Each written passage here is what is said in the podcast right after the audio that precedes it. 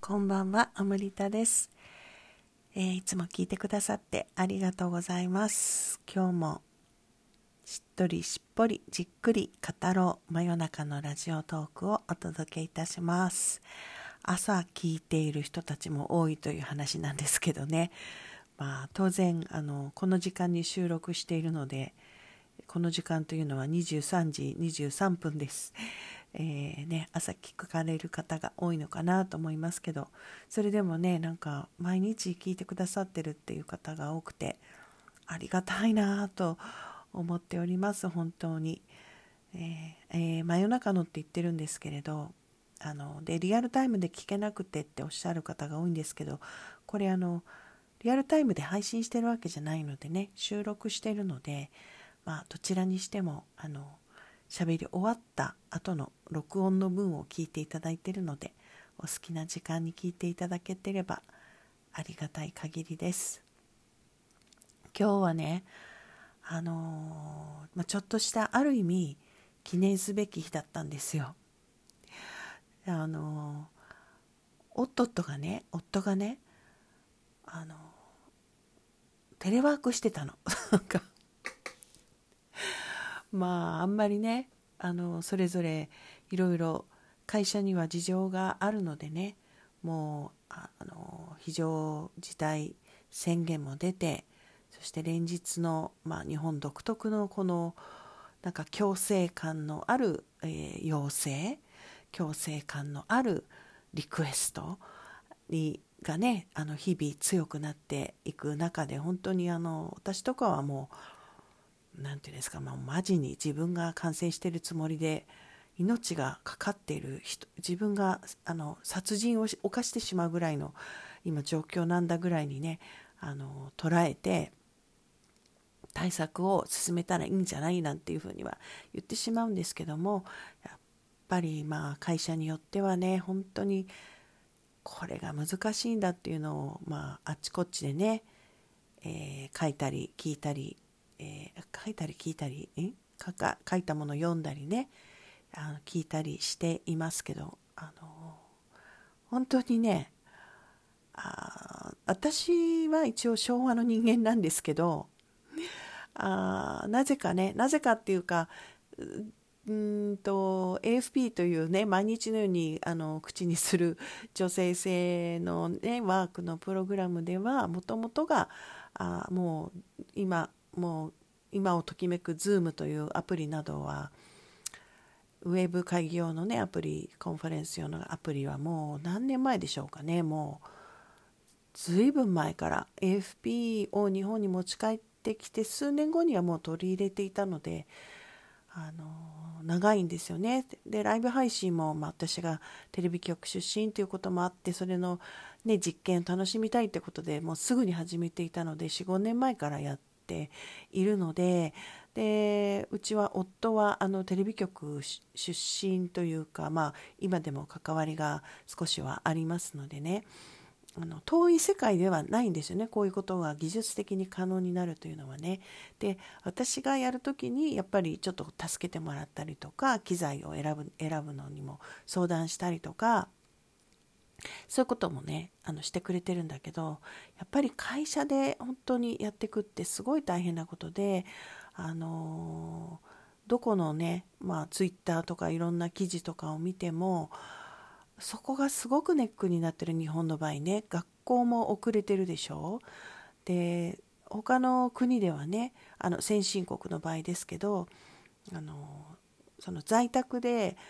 学校の、まあ、授業ができるかできないかっていうのはやっぱりどれだけネット環境がそれぞれの家にもうあるかどうかっていうのが違うわけですよね。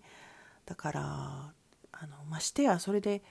学校も遅れてるけど会社もその体制が取れてないっていうのは多分遅かれ早かれもうね時代としてはそれをやるべきものだったんだけれど急にそれが来てしまったっていうことでそして一刻も早くしてくださいみたいなことになってるから割と本当にその、うん、企業大きいところの方が大変なんだろうなってあ思うんですよね。だから私ももし自分がその同じ現場にいたりとか同じあの職場とかにねあのいたら多分そのいわゆるだから私と同じような世代の人々なわけですよ。私と同じか私より上って言ったらもう多分もう定年してる人たちの世代だから多分私ぐらいの年齢がまだギリギリ会社に残ってるっていうか現場というかいるような多分年代なんでしょうね。私は会社はもちろんいないから自営業なのでね。でもねそうするとやっぱり今一番疎まれてる あの人たちだっていうのもあっちこっちに書いてあってねやっぱあの人たちがとにかく融通が利かないと。だから新しいこと取り入れなきゃいけないのにあのできないだけじゃなくてそのがんとしてやらないみたいなね。だからなんかこうすごくこう疎まれてるっていうかあの人たちさえいなければもっとスムーズにいくのにみたいなね、まあ、それを言ったら国会はあのものすごい年齢が高かったりするわけじゃないですか。だからねあの若い人たちから見たら特にあの今もう最前線で一番元気があってエネルギーが有り余っててもうね日本のクリエイティブなその発想とか才能とかはもうみんな日本ではあまり生かされてないことが多かったりしてね。あのアスリートでも何でもみんな外国に行っちゃったりするっていうのもあるけど。日本のねその優秀なクリエイティビティの発想ができる人たちとかっていうのはやっぱりいるわけで。その人たちを本当にやっぱり生かすためにもちょっともうねあのまあ、自分も含めてですけれど、まあ、まあまだ私はさっき言ったようにまだねあの結構他の人から見ても割と新しいこと最先端すごく始めるよねって言われてるからなんとかまあついていっているとは思うんですけどまあもうねあのこの事態になってまだて国からも言われていてそうしなくちゃねって前から言われているものあの会議一つウェブでできないっていうていうかできないのはいいですよね。私もねできないこといっぱいあるんでそれに対して開いてないってことですよね問題は。からそのそこまで堅物になってしまっている世代っていうかあのになっちゃったのかっていうかね。あのもうねもう譲った方がいいですよね若い世代にね。そのあの新しいものに開けないんだったらごめん。おじさんわかんないとか そう言ってあの教えてもらうかもう本当にだから若い人たちにあのそういうの教えてもらう講座を開いてもらうとかそれでもどうしても分かんなかったらもうねあの譲り譲り渡すっていうかもう任せ任せるっていうことが必要じゃないかなと思いますね。でもそうするとねあのその昭和世代私も含めてだけどもうね会社に多分いるいたたまれなくなっちゃうんじゃないかなと思うんですよね。何のためにいるんだろうみたいな。本当にその休む休むってだからあのお休みの日っていう意味ね。休日。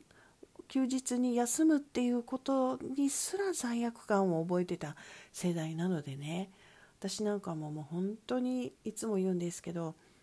あのその頃大好きだった憧れてたっていうか大ファンだった時藤三郎さんの「リゲインのコマーシャルでマジに励まされてた世代ですからね。冗談じゃないんですよ。24時間戦えますかっていうのをマジに受け取ってた世代なので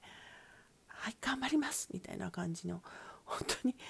だからその世代にしたらね本当あのまあちょっとねちょっとあの若い世代の人たちも少しちょっと理解をねまあ理解できないかもしれないけどもうねほんとそれが全てでやってきたんですよね。だからね今起きてることはね本当にその休む休み休みなさいとかあの家でねそのネットをつなげば会議はできるとかそういうことってねちょっとこう受け入れがたいサボってるように思っちゃうんだよね多分ね。あの慣れてないとね。だからねちょっとね時間がかかるっていうところはねもう価値の大転換が起きちゃってるわけなのであの善悪が変わっちゃったぐらい多分ひっくり返ってるわけですよね。ななそれだけはダメだろうって思ってたものがそれがいいんだになっている時代になっちゃって。だからちょっとねイライラしたりとかまあ今の場合だったらもう本当にその命がかかってるじゃないけどね。あのそういう事態になってるからもう本当にあの憤るぐらいのこともあるかもしれないんだけどどうかねその異なる世代同士があのいろんな会社の方ねちょっとこう歩み寄って何かねその進化の方向に新しいことをする方向に進めていければなと思いますね。あの台湾ですよね。あの若い、えー、大臣でしたっけね。IT 担当の方がすごいその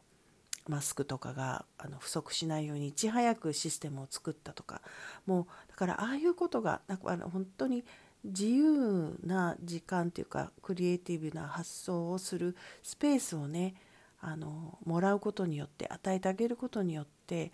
もうすごく出てくると思うんですよね今の人のエネルギーでねだからそれをね可能にすることが、まあ、できたらすごく逆に今の時期がチャンスじゃないけれど新しい発想が同じあの企業とかチームの中でも生まれてくる時なんじゃないかなって思うんですよね。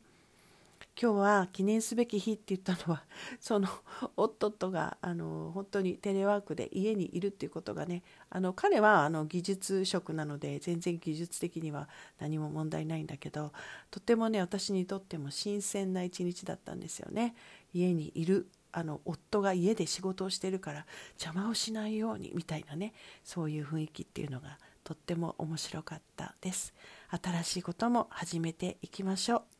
ではまた明日。